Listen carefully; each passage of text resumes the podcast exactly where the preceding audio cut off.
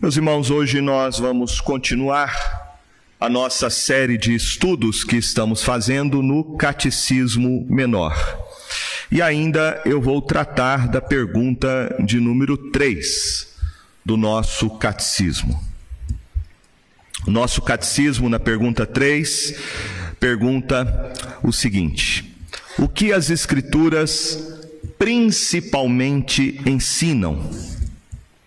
E a resposta: as Escrituras ensinam principalmente o que o homem deve crer a respeito de Deus e o dever que Deus requer do homem. Nós já tratamos sobre este a explicação desta pergunta uh, de duas maneiras. Primeiro, nós vimos que aquilo que Deus requer do homem, Aliás, o que o homem deve crer a respeito de Deus. O que o homem deve crer a respeito de Deus. Nós vimos que Deus revelou na Sua palavra o seu amor em Cristo Jesus, e o homem deve se arrepender dos seus pecados e depositar a sua confiança de que Jesus Cristo é o único Salvador. Isto é o que a Bíblia chama de da graça de Deus, do amor de Deus, né? foi sem nós merecermos, sem estar baseado em nossas obras ou em nossos méritos, que Deus enviou Cristo Jesus para nos salvar. E aquele que se arrepende então dos seus pecados e crê nele, recebe, segundo a Bíblia, a vida eterna. Isso é principalmente o que o homem deve crer a respeito de Deus. Vimos depois o dever que Deus requer do homem. E o dever que Deus requer do homem está relacionado à sua fé em Cristo. Vimos que esta fé é uma fé prática, é uma fé que produz obras. E nós estudamos essa questão, principalmente ali na carta que Tiago nos escreve no capítulo 2, onde ele nos mostra que a fé em Cristo, essa fé salvadora, é uma fé que produz frutos, uma fé que traz mudanças, principalmente de obediência na vida do cristão em querer servir e agradar a Deus com a sua vida. Hoje eu quero tratar de uma terceira questão que está implícita aqui nesta pergunta, que é a relação da lei e do evangelho. Quando você estuda a Bíblia, você vai ver que a Bíblia ela fala sobre a lei e o evangelho. E esta é uma maneira da gente compreender a escritura. A gente entender o papel da lei e a gente compreender a relação do evangelho com a lei. O apóstolo Paulo, quando ele escreve em Gálatas 3:24, ele diz que a lei é como um aio para nos conduzir a Cristo.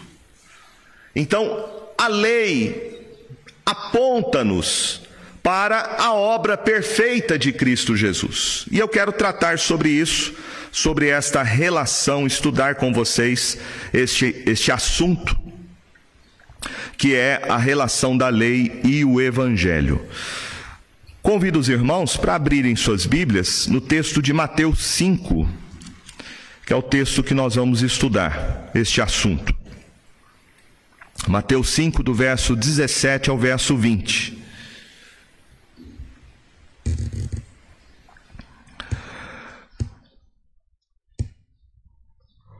O Senhor Jesus disse assim: não penseis que vim revogar a lei ou os profetas. Não vim para revogar, vim para cumprir. Porque em verdade vos digo: até que o céu e a terra passem, nem um i ou um tio jamais passará da lei, até que tudo se cumpra. Aquele, pois, que violar um destes mandamentos, posto que dos menores, e assim ensinar aos homens, será considerado mínimo no reino dos céus. Aquele, porém, que os observar e ensinar, esse será considerado grande no reino dos céus. Porque vos digo que se a vossa justiça não excederem muito a dos escribas e fariseus, jamais entrareis no reino dos céus. Então nós temos aqui este tema que é a lei e o evangelho. É um dos temas que tem sido a causa de muita controvérsia na história do cristianismo. E algumas perguntas que as pessoas fazem quando vão estudar este assunto. As perguntas são: a lei ela ainda vigora nos nossos dias ou a lei foi revogada pelo Evangelho? Se nós somos salvos, e a Bíblia diz que somos salvos pela fé em Cristo somente, devemos obedecer à lei? Qual deve ser então o papel da lei na vida do cristão? Em outras palavras, o cristão tem que guardar o sábado. O cristão tem que se abster de certos alimentos. Será que a Bíblia então ela trata de dois sistemas de salvação? A salvação pela lei no Antigo Testamento e a salvação pela graça no Novo Testamento? Essas questões são questões importantes que nós precisamos compreender. E elas são levantadas e explicadas pelo Senhor Jesus neste sermão que é conhecido como Sermão do Monte. Aqui o Senhor Jesus está ensinando os seus discípulos e ele vai descrever algumas características que definem um cidadão do reino de Deus. Capítulo de número 5. Você encontra do verso de número 3 até o verso de número 11 essas características. Jesus fala sobre ser um cidadão do reino. E ele começa com esta declaração: bem-aventurado. E ele vai nos dar algumas características do que é ser um cidadão do reino, do que significa ser um discípulo do Senhor Jesus. Após fazer esta declaração, Jesus, então, do verso de número 14 ao verso 16, ele vai mostrar qual é o papel dos discípulos. E ele começa fazendo também esta afirmação: Vós sois Verso 13: Vós sois o sal da terra. E verso 14: Vós sois a luz do mundo. Então veja que primeiro ele fala aquilo que nós somos, bem-aventurados sois, e agora ele vai falar sobre o nosso papel neste mundo, sendo o sal que salga e a luz que ilumina. Agora o Senhor então trata dessa delicada questão. E ele faz então essa comparação entre aquilo que já era conhecido de todos e que agora ele revela acerca da sua vinda e do seu propósito. Ele esclarece aqui no texto sobre o propósito dele no mundo, porque ele veio e ele diz claramente que fazia parte do plano de Deus restaurar o verdadeiro sentido da lei, sentido este que havia sido corrompido pela tradição dos escribas e fariseus. Jesus mostra que eles tinham deturpado o verdadeiro sentido da lei. Por isso ele diz: Não penseis que vim revogar a lei ou os profetas. Não vim para revogar, vim para cumprir. Os fariseus e escribas pensavam que Jesus Cristo estava fazendo algumas modificações na sua tradição. É importante a gente entender esse conceito de tradição para os escribas e fariseus. A tradição que Jesus aqui vai se referir no contexto do Sermão do Monte é aquela tradição que foi construída num período intertestamentário. Há um hiato de tempo entre o Velho e o Novo Testamento, que é chamado de silêncio profético. Houve 400 anos entre a última profecia que nós temos em Malaquias até o primeiro registro, a primeira revelação de Deus que nós temos através de João Batista. Então nós temos 400 anos de intervalo, 400 anos de silêncio profético, e durante esse tempo de 400 anos, foi se construindo ao longo do tempo esta tradição, que são interpretações que foram dadas pelos fariseus e escribas no que diz respeito à lei. E essa tradi tradição judaica, que é chamada de Taná, é exatamente aquilo que Jesus está condenando aqui no Sermão do Monte.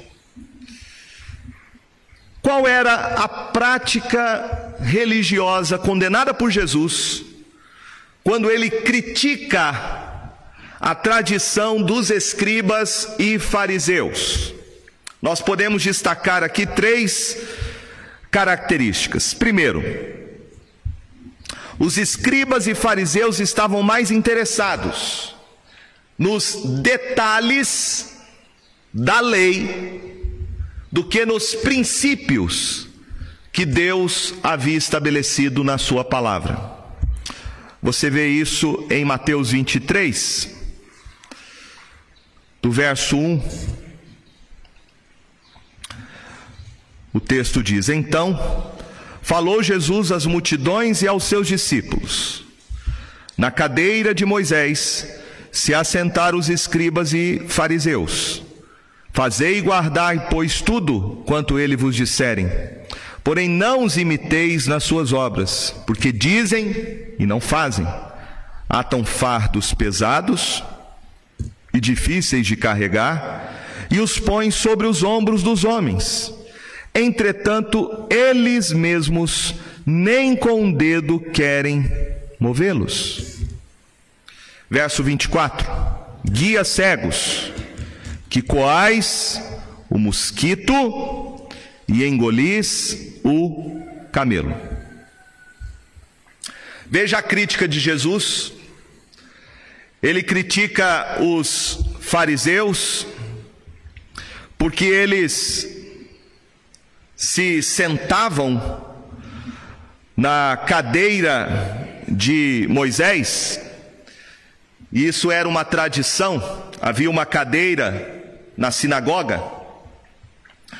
E a tradição dizia que Moisés se sentava para ensinar o povo a lei, para interpretar a lei.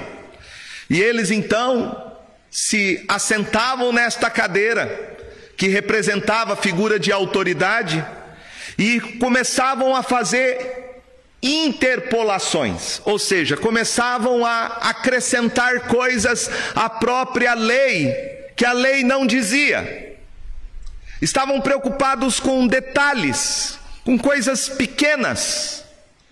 E eles faziam uma hermenêutica criativa.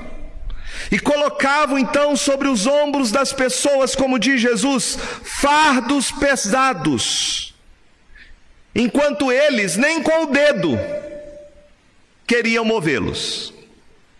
Esse é o perigo de nós interpretarmos a Bíblia erradamente de nós apoiarmos a interpretação da Bíblia, não nela própria, porque a Bíblia interpreta ela mesma, mas interpretarmos a Bíblia segundo os nossos costumes, segundo as nossas tradições ou as tradições da igreja. Jesus aqui vai mostrar que eles eram hipócritas, porque eles diziam para o povo guardar a tradição, mas eles mesmos não faziam aquilo que eles ensinavam.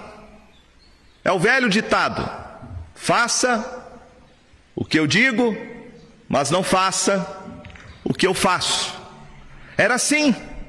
Era esse tipo de religiosidade hipócrita, mentirosa, que subjugava a vida das pessoas com uma série de preceitos sobre preceitos, regras sobre regras, um puro legalismo. Você vê isso claramente no milagre que Jesus fez ao curar um homem que era paralítico. João capítulo 5 relata esta cura. E os fariseus vão criticar aquele homem, não porque ele havia sido curado. Eles vão criticar aquele homem dizendo que não era lícito carregar o leito. Veja as interpolações que eles faziam. Era dia de sábado, dia de descanso. E eles então começaram a acrescentar um monte de regrinhas para guardar o sábado, dizendo: não pode nem carregar o leito, não pode dar comida para os seus animais. Até hoje, é, pessoas que viajam, né? Eu nunca fui, mas pessoas que viajam vão para Jerusalém no dia de sábado. O judeu, por, a, por conta dessa tradição absurda, legalista e hipócrita, para guardar o Shabat, o fogão liga sozinho, porque não pode apertar o botão. O elevador funciona automaticamente, porque não pode apertar o botão. Essa é a tradição legalista. Tradição legalista que escraviza as pessoas. Outra coisa que os escribas e fariseus deturpavam da lei além da sua tradição, era que eles estavam mais interessados na aparência externa do que nas motivações. Eles faziam o que faziam para agradar os homens, as pessoas. Eles oravam, davam seu dízimo, as suas esmolas, eles jejuavam para que os homens vissem para que fossem aplaudidos pelos outros, para que as pessoas os elogiassem sobre a sua religiosidade, sobre a sua piedade. Eles não tinham uma motivação sincera, não havia neles quebrantamento, não havia neles arrependimento, eles não tinham sinceridade, eles não faziam as coisas para agradar a Deus, mas para agradar a si mesmos. Jesus vai dizer em Mateus 5: Verso 21 e 22: Ouvistes que foi dito aos antigos: Não matarás. Quem matar estará sujeito a julgamento. Eu, porém, vos digo que todo aquele que sem motivo se irá contra o seu irmão estará sujeito a julgamento, e quem proferir um insulto a seu irmão estará sujeito a julgamento do tribunal, e quem lhe chamar tolo estará sujeito ao inferno de fogo. Veja como eles interpretavam a lei externamente. O mandamento não matarás, que é não assassinarás, eles interpretavam como ato externo. Mas Jesus aqui mostra que você mata alguém no seu coração, quando você tem ódio dessa pessoa que você mata alguém quando você profere um insulto contra o seu irmão, o xinga, o ofende. Quando você fala mal dele, faz falso testemunho. Quando você denigre a honra do próximo. Quando você calunia, faz fofoca. Você merece ir para o inferno, diz Jesus. Merece ir para o inferno. Agora, os escribas e fariseus falam: não, você apenas está condenado quando você mata alguém. Então eu posso ficar com raiva, eu posso fazer fofoca, eu posso pensar mal sobre aquela pessoa, duvidar do caráter dela, que está tudo bem. O problema está em tirar a vida. Veja que o problema deles era questão de hermenêutica. Eles achavam que a lei dizia respeito a atitudes externas. Jesus aqui vai interpretar o espírito da lei, a motivação que está por detrás das nossas atitudes. Terceira coisa, os escribas e fariseus estavam mais interessados em fazer do que em ser. Em Mateus 23, versos 5 a 7, Jesus diz: Praticam, porém, todas as suas obras, com fim de serem vistos dos homens, pois alargam os seus filactérios e alongam as suas franjas. Amam o primeiro lugar nos banquetes e as primeiras cadeiras nas sinagogas, as saudações nas praças e os serem chamados mestres pelos homens. Verso 27. Ai de vós, escribas e fariseus hipócritas, porque sois semelhantes aos sepulcros caiados, que por fora se mostram belos, mas interiormente estão cheios de ossos, de mortos e de toda imundícia. Assim também vós, exteriormente pareceis justos aos homens, mas por dentro estáis cheios de hipocrisia e de iniquidade. Veja a motivação dos fariseus, dos escribas. A motivação deles era eram por reconhecimento público. Eles não se importavam com a vida deles diante de Deus. Na verdade, não havia neles temor a Deus, eles tinham temor dos homens. Eles queriam ser reconhecidos pelas pessoas, aplaudidos por elas, elogiados, acariciados e afagados pelos homens. Eles não se importavam em viver uma vida diante de Deus. Este era o quadro religioso. Um quadro religioso muito parecido com os nossos dias, onde as pessoas estão muito mais preocupadas com uma mera formalidade com as suas tradições, onde as pessoas estão apegadas ao legalismo, preocupadas com as coisas exteriores, que não é fruto de um quebrantamento, de um arrependimento sincero diante do Senhor. É diante deste cenário que o Senhor Jesus nos ensina sobre o papel e o lugar da lei e o que nós podemos aprender com ele.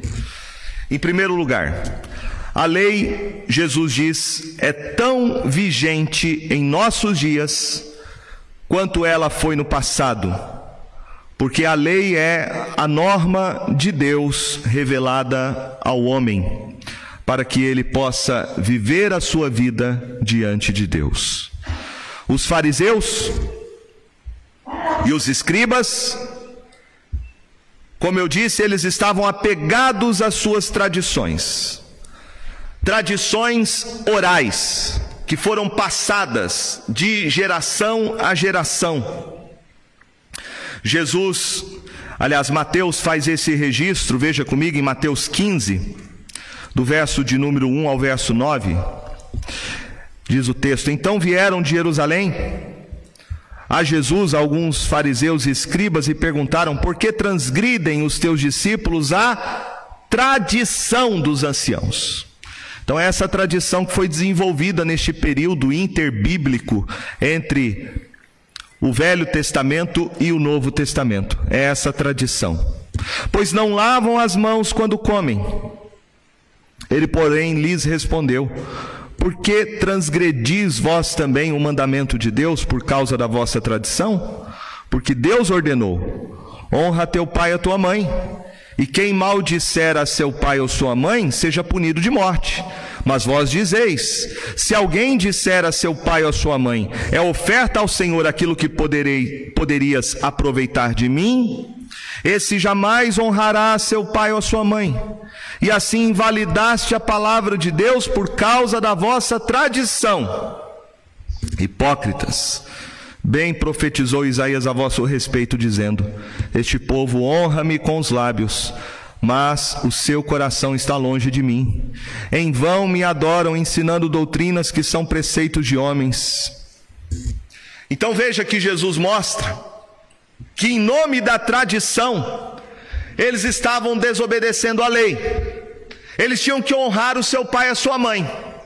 E aí a tradição deu um jeito nisso para desobedecer o mandamento de honrar pai e mãe, eles então davam a oferta ao Senhor.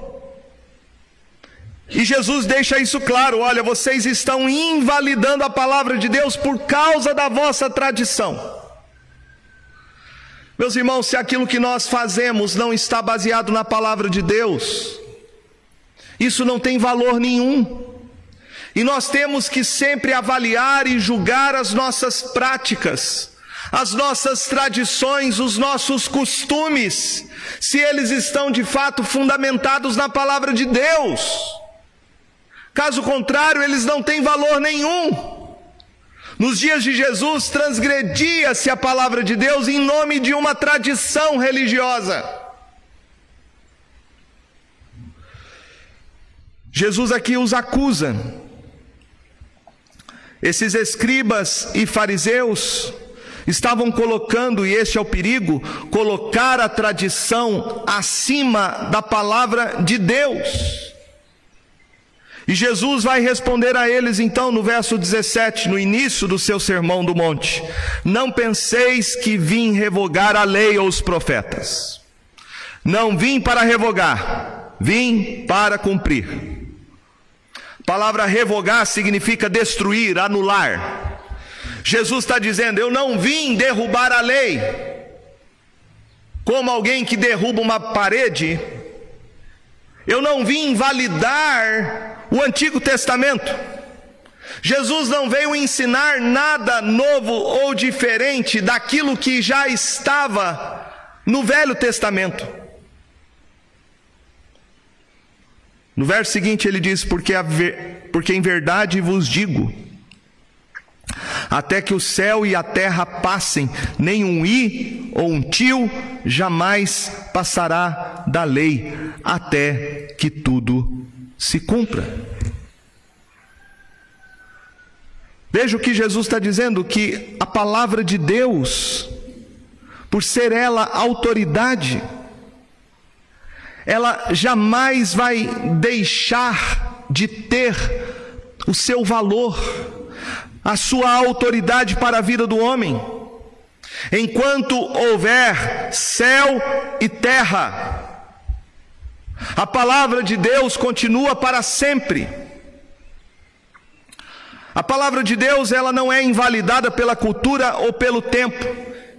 Ela é atemporal e este é um perigo que nós corremos nos dias de hoje. As pessoas estão tentando hoje acomodar a Bíblia à cultura. Acomodar o que a Bíblia fala sobre sexualidade à cultura acomodar o que a Bíblia fala sobre papel da mulher e do marido à cultura, acomodar o que a Bíblia fala sobre casamento à cultura. Este é um perigo muito grande. É cair no mesmo equívoco dos fariseus e escribas, que por conta de uma hermenêutica criativa anulavam a palavra de Deus. Há muita gente que diz os tempos são outros, os costumes são outros, nós vivemos num mundo diferente e por isso precisamos fazer uma releitura da Bíblia. Teve até pastores por aí que tempos atrás dizia que a Bíblia precisava ser atualizada. Jesus está mostrando para nós, meus irmãos, que céus e terra passarão, mas a palavra de Deus jamais passará. Como disse Billy Graham, a palavra de Deus é tão atual quanto o jornal que vai ser ainda noticiado amanhã. Ela é atual. Ela é a verdade. Ela é a autoridade de Deus. E a vinda do Senhor Jesus Cristo não foi para cancelar a lei. Pelo contrário, ele confirma o valor da lei e dos profetas. Por isso, um discípulo de Cristo, nós, igreja, jamais devemos nos colocar contra a lei. O cristão ele tem que entender o valor da lei, a importância dela, como o Senhor Jesus mesmo a considerou. Ele diz: Eu não vim revogar a lei, não vim para revogar, vim para cumprir. Vim para cumprir. A lei e os profetas tiveram então seu cumprimento na pessoa, na obra e nos ensinamentos do Senhor Jesus. A expressão que ele usa, lei e os profetas, é uma expressão usada no Novo Testamento para se referir a todo o conjunto de escrito que nós temos no Velho Testamento. E a lei, como era conhecida no Antigo Testamento, ela pode ser dividida. Havia o que é chamado de lei moral, lei cerimonial e lei civil. A lei moral é aquilo que a gente encontra nos Dez Mandamentos, lá em Êxodo capítulo 20. A lei cerimonial são todas as leis que regulamentavam a maneira como o povo deveria adorar a Deus. É na lei cerimonial que você tem a prescrição sobre o sistema sacrificial, a regulamentação de proibição e permissão de alguns alimentos para serem consumidos, a regulamentação das festas que o povo judeu tinha que celebrar e a normatização da guarda do sábado. Isso tudo fazia parte da lei cerimonial.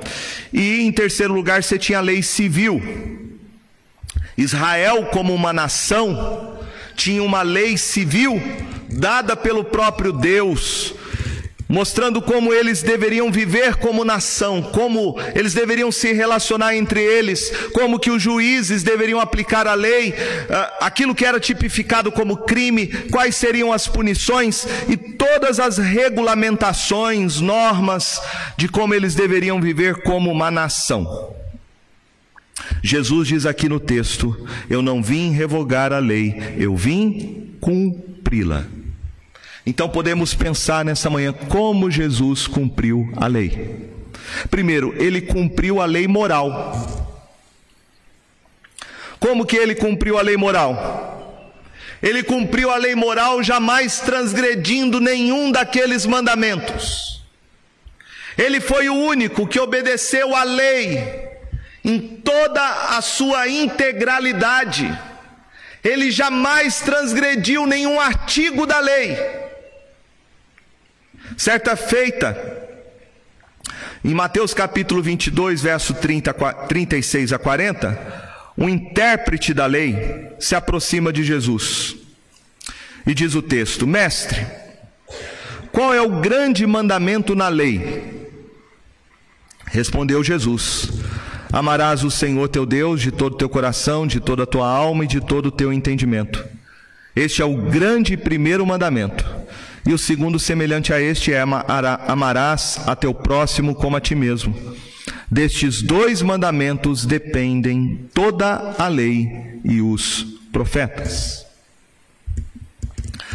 Quem é que consegue cumprir este mandamento? Jesus resume toda a lei moral nesses dois mandamentos: amar a Deus com todo o teu coração, toda a tua alma e de todo o teu entendimento, e amar o próximo como a ti mesmo. Quem ama a Deus desse jeito? Eu não amo e você não ama. Nenhum ser humano consegue amar a Deus assim. Quantas vezes eu e você transgredimos a lei de Deus?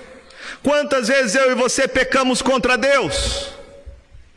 Se nós amássemos a Deus de todo o coração, de toda a alma, com todo entendimento, jamais transgrediríamos a Sua palavra, jamais o desobedeceríamos, jamais. Nós não amamos a Deus.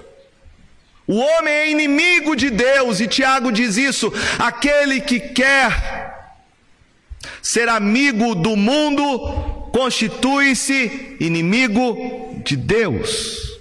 Nós não amamos. Se eu não amo a Deus a quem eu não vejo, quanto mais aquele que eu vejo. Eu não amo o próximo. Às vezes pessoas falam, né? principalmente agora, final de ano, Natal, essa coisa toda, falam de amor, falam de misericórdia, briga o ano inteiro. Arruma só confusão o ano inteiro, e depois vem na hipocrisia do Natal. Falar de amor, falar de misericórdia, falar de união. Quanta mentira. Quanta mentira.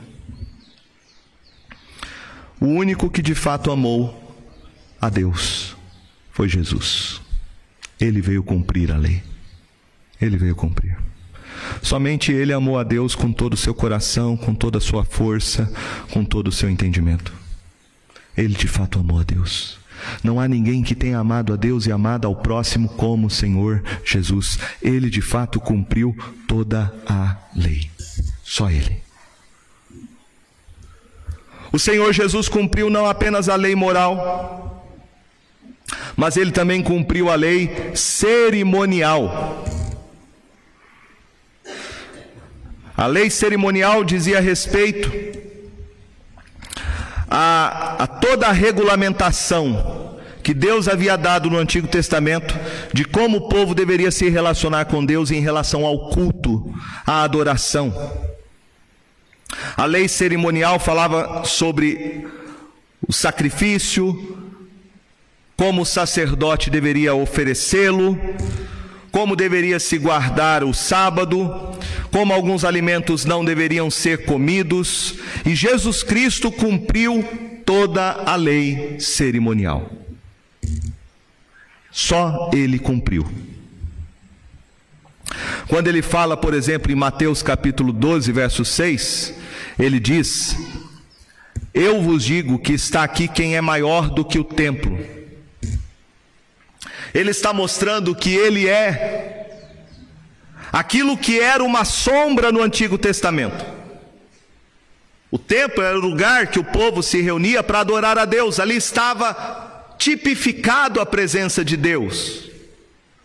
Mas Jesus Cristo é Deus encarnado. Ele é aquele, na linguagem do Evangelho de João, que se tabernaculou com os homens.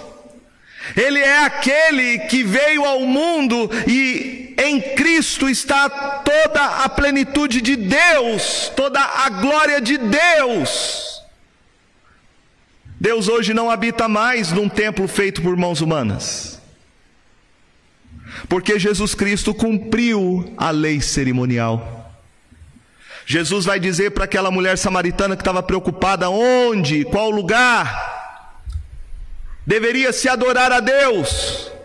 E Jesus responde para ela que não era nem naquele monte, nem em Jerusalém porque o Pai procura verdadeiros adoradores que o adorem em espírito e em verdade.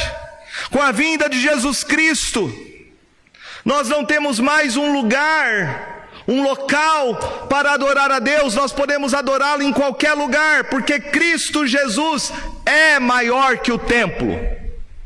Ele é Deus entre os homens. Ele é o Emanuel, Aquele que veio a este mundo e pela sua morte, ele rasgou o véu do santuário que nos separava de Deus. Através de Cristo nós temos acesso à presença de Deus. Ele cumpre também o sábado. Porque ele disse em Mateus 12, 6: Porque o filho do homem, até do sábado, é Senhor. O sábado foi criado por causa do homem.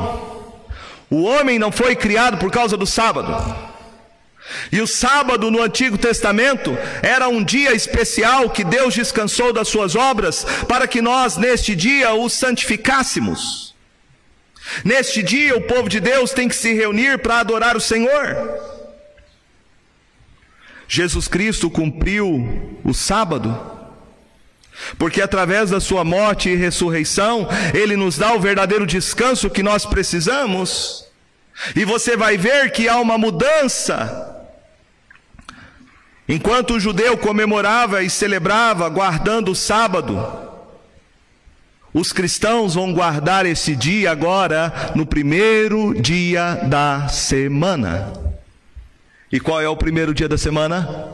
É o domingo.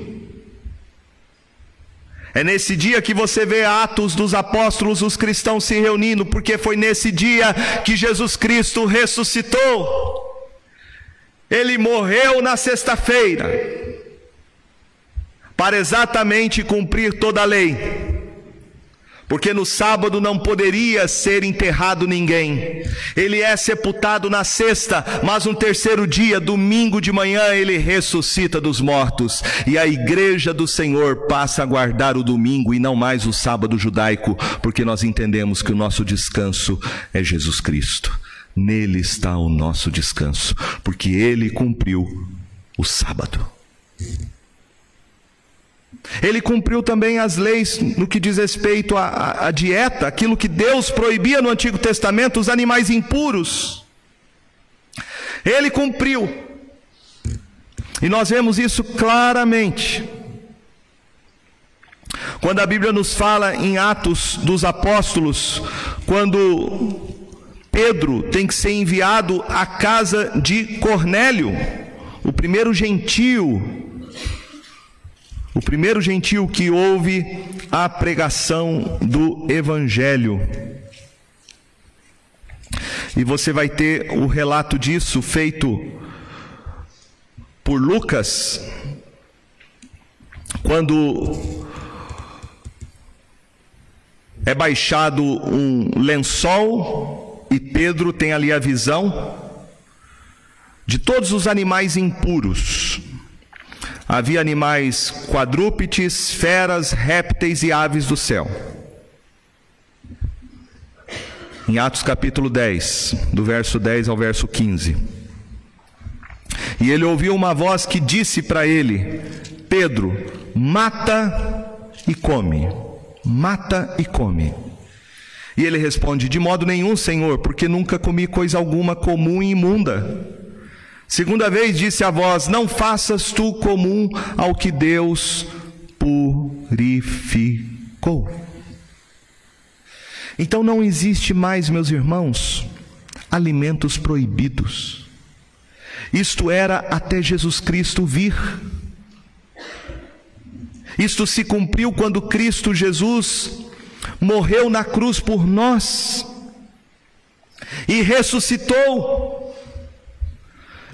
não existe mais animais condenados por Deus.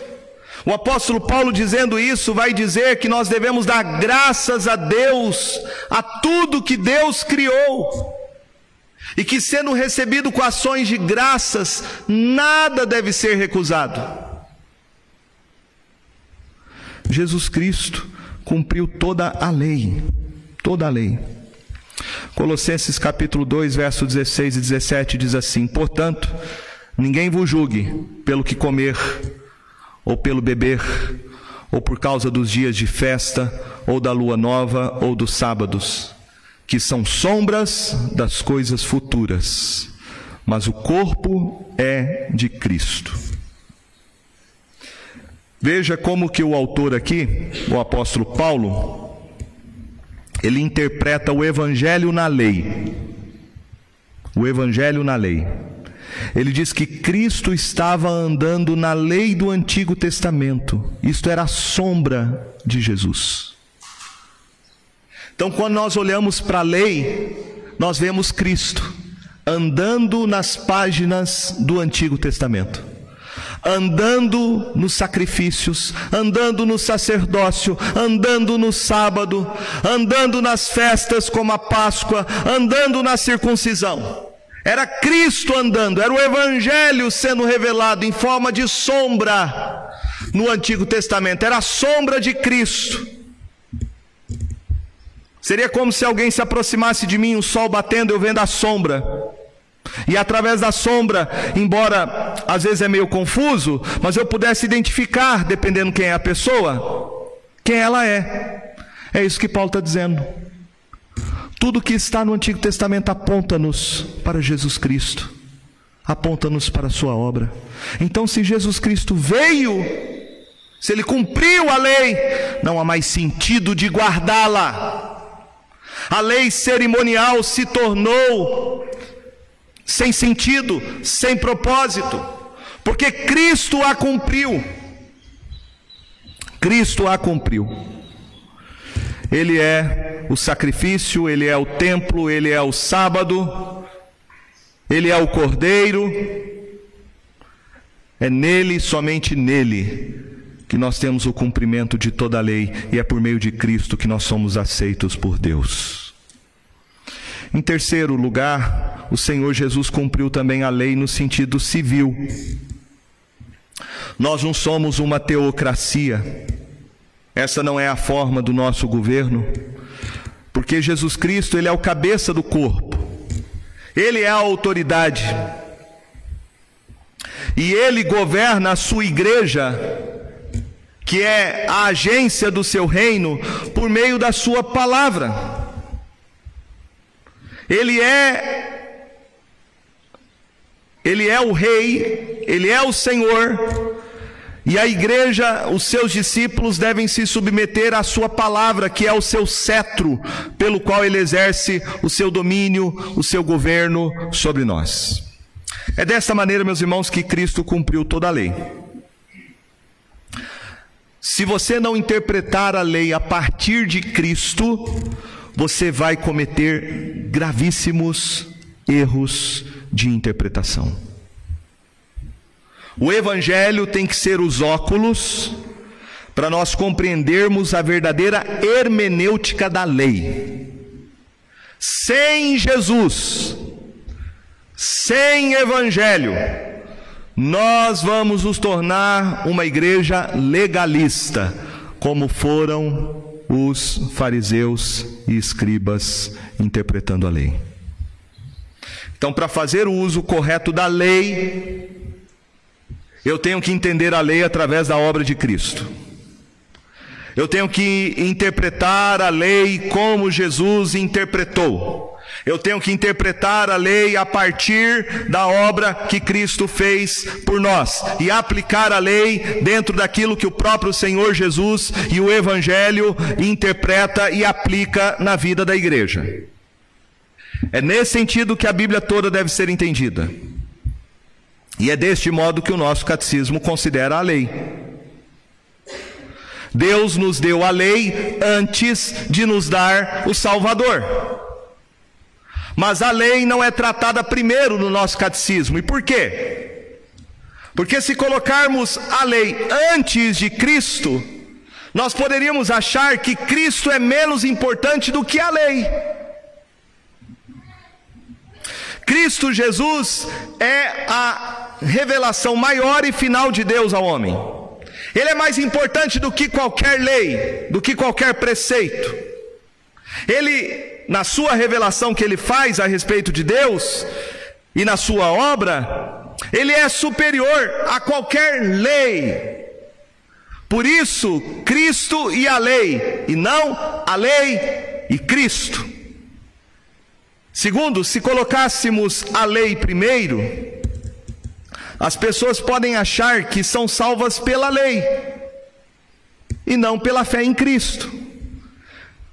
As pessoas começam a pensar: ah, eu vou, eu vou ser aceito por Jesus por fazer isso, por não comer aquilo, por guardar esse dia, e nós vamos criando então um sistema de salvação baseada em méritos, em obras humanas, e não na obra e nos méritos de Cristo Jesus somente. E terceiro lugar, podemos cair no engano de achar que se temos Cristo, não precisamos mais da lei. Se eu sou salvo por Cristo, pela fé, então a lei não tem mais nenhuma importância. Então, essas são questões que nós precisamos tratar e vê-las biblicamente. Os dois testamentos, o Antigo e o Novo, eles se complementam um ao outro. A lei e o Evangelho. Moisés e Cristo. Obras e graça. Tudo se complementa na Escritura. Tudo. Não há Evangelho sem a lei. E não existe lei sem o Evangelho.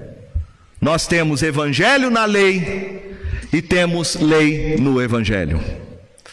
Como viver então a lei à luz do evangelho? O Senhor Jesus nos ensina como devemos viver a lei.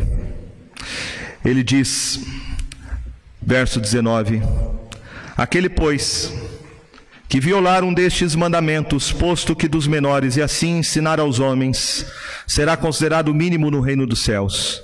Aquele, porém, que os observar e ensinar, esse será considerado grande no reino dos céus. Porque vos digo que se a vossa justiça não excederem muito a dos escribas e fariseus, jamais entrareis no reino dos céus. Jesus aqui nos ensina qual é a diferença de ser grande e pequeno no reino de Deus. Ele não está aqui dizendo que você é salvo por obras, porque ninguém pode ser, mas ele mostra que a lei tem um papel muito importante. A lei, de um modo geral, ela revela para nós a santidade de Deus. E ao mesmo tempo, ela nos convence da nossa própria pecaminosidade. O apóstolo Paulo, falando sobre isso, ele diz em Romanos 7, verso 7 em diante: Que diremos, pois? É a lei pecado? De modo nenhum. Mas eu não teria conhecido o pecado senão por intermédio da lei. No verso de número 12 ele diz: Por conseguinte, a lei é santa e o mandamento santo e justo e bom. Em Romanos 3,20 ele também diz: Por isso nenhuma carne será justificada diante dele pelas obras da lei, porque pela lei vem o pleno conhecimento do pecado. Então o que, que a lei revela? Primeiro, ela revela a santidade de Deus, ela revela o caráter de Deus, ela revela que Deus é perfeito. A lei revela que Deus é justo. Ela revela a glória do Senhor. E quando a lei revela quem Deus é, ela mostra quem nós somos. Então, olhar a lei, ver a lei, é não somente conhecer a Deus, mas é conhecer a si mesmo. E a lei tem esse papel de convencimento. É pela lei que o homem é convencido que ele é pecador. Por isso a gente precisa da lei. Já ouvi alguém dizendo: olha, se a sua igreja prega muito o evangelho, você vai ter um povo meio acomodado. Você precisa ensinar a lei para o povo, porque a lei é um chicote. A lei vem e estrala. A lei vem e mostra que Deus é um Deus justo. A lei vem e mostra que Deus é um Deus santo. A lei vem e mostra que nós somos culpados e merecemos a ira de Deus. A lei serve para isso, para nos convencer do nosso pecado. Então, para você entender que você precisa de um Salvador, você precisa da lei. Ninguém pode chegar à fé salvadora em Cristo Jesus sem primeiro entender a necessidade de um Salvador. Foi isso que o anjo em sonho disse para José que estava pensando em deixar Maria quando soube que ela estava grávida.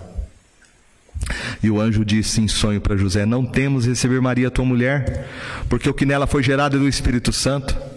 Ela darás a um filho e lhe porás o nome de Jesus, porque ele salvará o seu povo dos pecados deles. Então, quando você entende a lei, você entende o Evangelho. Quando você compreende que você é pecador e não é aceito por Deus pelas suas obras, então você vai compreender a necessidade de Deus enviar Jesus Cristo para ser o seu Salvador.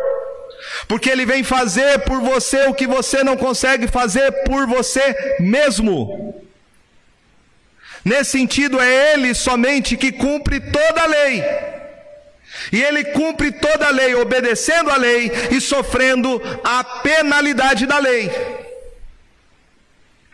Romanos 5,19 diz: Porque, como pela desobediência de um só homem, falando de Adão e de todos nós, muitos se tornaram pecadores, assim também por meio da obediência de um só, muitos se tornarão justos. Obediência de um só. Quem obedeceu? Jesus Cristo. É pela obediência dele, pelos méritos dele que nós somos aceitos por Deus, não pelo nosso. Cristo obedeceu toda a lei. Porque se ele não tivesse obedecido toda a lei, eu e você estaríamos perdidos. Gálatas 3,13 diz: Cristo nos resgatou da maldição da lei fazendo-se ele próprio maldição em nosso lugar, porque está escrito: Maldito todo aquele que for pendurado em madeiro. Cristo então obedeceu a lei ativamente, cumprindo toda a lei, e ele obedeceu a lei passivamente, recebendo o castigo da lei em nosso lugar. Desta maneira, meus irmãos, nós entendemos que é por meio de Cristo que a lei se cumpre. E ninguém pode cumprir a lei se a sua vida não estiver baseada nos méritos de Cristo. É pela fé em Cristo que nós somos aceitos por Deus, não pelas nossas obras. Paulo diz em Gálatas 2,16: Sabendo, contudo, que o homem não é justificado por obras da lei, e sim mediante a fé em Cristo Jesus. Também temos crido em Cristo Jesus para que fôssemos justificados pela fé em Cristo, e não por obras da lei, pois por obras da lei ninguém será justificado. Ninguém será justificado. A lei se cumpre em Cristo. E quando nós cremos em Cristo como nosso Senhor e Salvador que cumpriu toda a lei, nós somos aceitos por Deus pelos méritos de Cristo. Então vem a pergunta: a lei deve ser jogada fora, a gente deve desconsiderá-la? Não. Jesus diz aqui no texto que nós devemos obedecer à lei. Mas você obedece à lei não como condição de salvação. Você obedece à lei para demonstrar o seu amor por Cristo mas não como condição para ser salvo. Jesus disse em João 14, 21: Aquele que tem os meus mandamentos e os guarda, esse é o que me ama.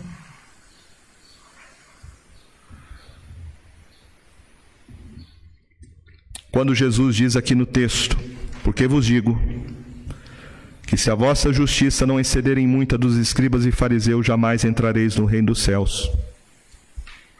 Jesus Cristo não está falando de obras humanas, mas ele está mostrando que a ética, a ética do povo de Deus, ela tem que ser diferente dos escribas e fariseus, porque a ética do povo de Deus é uma ética que é produzida pelo Espírito Santo, que internaliza em nossos corações a lei, a palavra. É esta promessa que a gente encontra no Antigo Testamento que o Espírito Santo seria derramado sobre nós e ele gravaria a lei de Deus em nossos corações. Então nós obedecemos a lei não como os escribas e fariseus que faziam isso para serem vistos, aceitos, aplaudidos, para receberem méritos. Não é assim que nós vivemos. A nossa ética não está baseada em nossas obras ou méritos. A ética cristã está baseada no sacrifício de Cristo Jesus somente por graça somente. E esta graça transforma o nosso coração.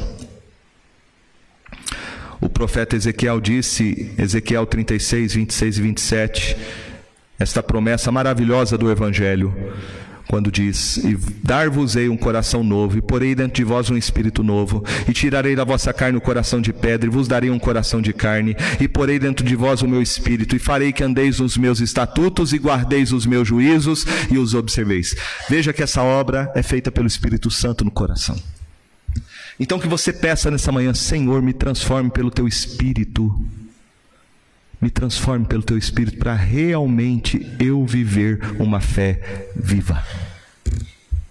Não como escriba, não como fariseu, não apegado às tradições, ao legalismo, mas que o teu espírito transforme a minha vida para eu te amar, para eu fazer o que te agrada. Peça ao Senhor Jesus essa manhã um novo coração para andar diante dEle. O verdadeiro cristianismo não é apenas vida, nem somente doutrina, mas o verdadeiro cristianismo é uma doutrina de vida. É a graça de Cristo revelada no Evangelho, pelo poder do Espírito Santo, que pode transformar o nosso coração para vivermos a lei. Não há obediência sem a graça de Cristo.